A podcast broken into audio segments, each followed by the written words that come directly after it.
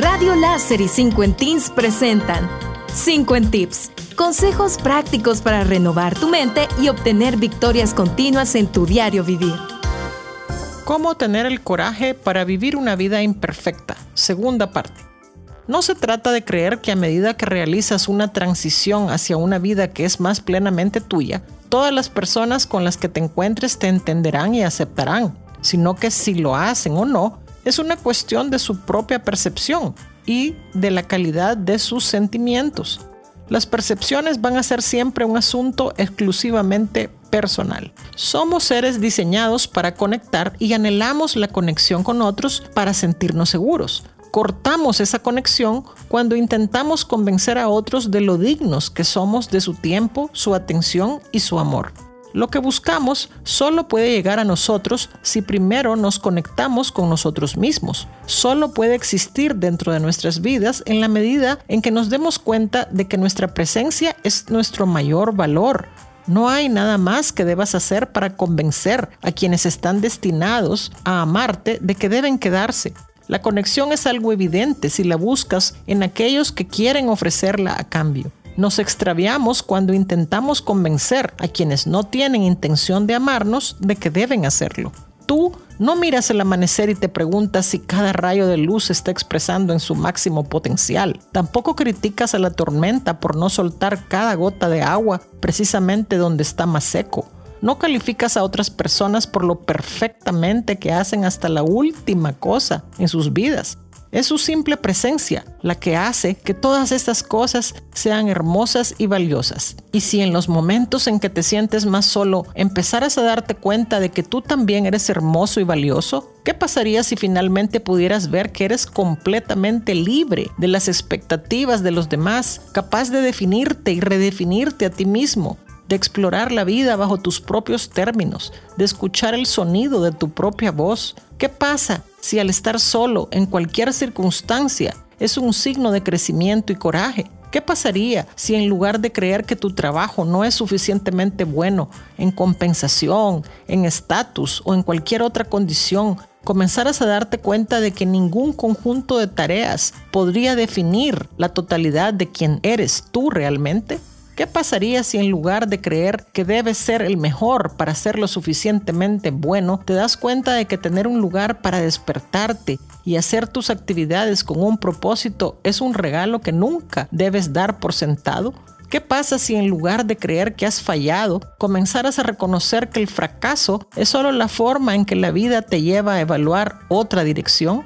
¿Qué pasa si el viaje realmente te pide que ames a una persona imperfecta para que puedas amar tus propios defectos de la misma forma?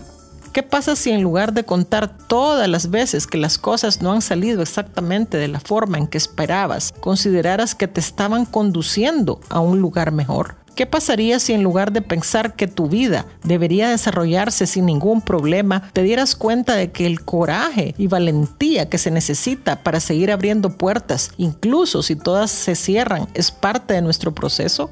¿Qué pasaría si encontraras asombro y gratitud en el hecho de que hay un Dios que te protege y que tiene un plan para tu vida? ¿Podrías entonces aprender a aceptarte a ti mismo sin pensar en cómo deberías ser? Gracias por tu sintonía a los 50 tips de hoy. Te esperamos todos los lunes, miércoles y viernes a las 9 y 50 de la mañana, aquí en Radio Láser y en la página de Facebook de 50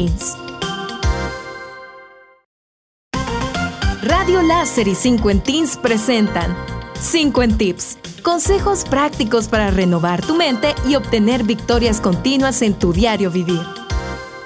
¿Cómo tener el coraje para vivir una vida imperfecta? Primera parte. Buscamos la perfección para que otros no nos lastimen por la falta de ella. No anhelamos la perfección porque es una expresión auténtica de quienes somos. Usamos la perfección como una defensa no solo contra las críticas potenciales de otras personas, sino también contra lo que sabemos, en el fondo, que no está como debería estar en nuestras propias vidas. Es reconfortante hacer que las cosas se vean bien en la superficie cuando sabes que están un poco fuera de lugar por dentro. Pero dime, ¿de verdad quieres dejar que tu autoestima dependa de cómo imaginas que los demás te perciben? ¿O quieres encontrar una manera de sentirte orgulloso de ti mismo por quien eres? ¿Quieres organizar tu existencia de modo que sea imposible que alguien diga algo negativo sobre ti? ¿O prefieres vivir con tanta alegría derramándose desde tu interior que haga que esas opiniones pierdan importancia? Dejar ir la perfección no te hará perder el control de ti mismo. Para empezar, la perfección es un control totalmente falso y soltarlo significa que en realidad te vuelves a centrar en tu propia vida. Esto no es algo que sucede de repente, al azar o incluso por casualidad. A menudo es algo que ocurre solo con la práctica dedicada visión comprometida y una búsqueda incesante, no de lo que nos hace invencibles ante el mundo, sino de lo que nos hace sentir plenamente vivos dentro de él. Hay una razón por la que una interpretación vocal nos conmueve hasta las lágrimas, una obra de arte que nos sorprende y una jugada magistral que nos deje boquiabiertos. Tratamos de aplicar la misma lógica a nuestras vidas, que si todo fuese ideal en nosotros, alcanzaríamos la perfección y todos nos aceptarían y admirarían por ello. Pero la realidad es muy diferente y a menudo muy imperfecta.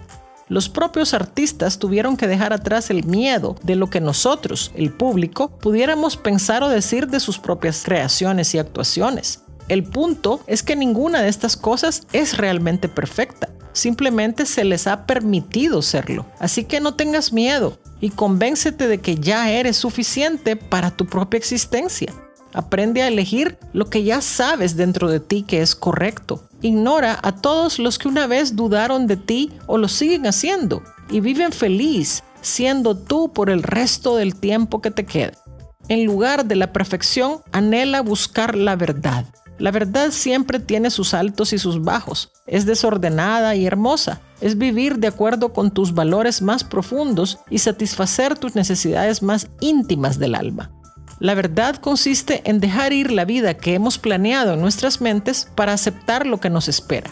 No se trata simplemente de despertar un día y decidir que ya no te importará lo que piensen los demás sobre ti, sino de determinar las opiniones que valorarás y las que realmente importan en tu vida. Tampoco se trata simplemente de despertar un día y elegir vivir sin tener en cuenta cómo tus acciones afectan la de otros, sino de decidir elevarte más conscientemente al nivel de tus valores en lugar de caer al nivel de tus reacciones emocionales. Continuamos en la próxima edición. Gracias por tu sintonía a los 50 tips de hoy. Te esperamos todos los lunes, miércoles y viernes a las 9 y 50 de la mañana, aquí en Radio Láser y en la página de Facebook de 50 Teens.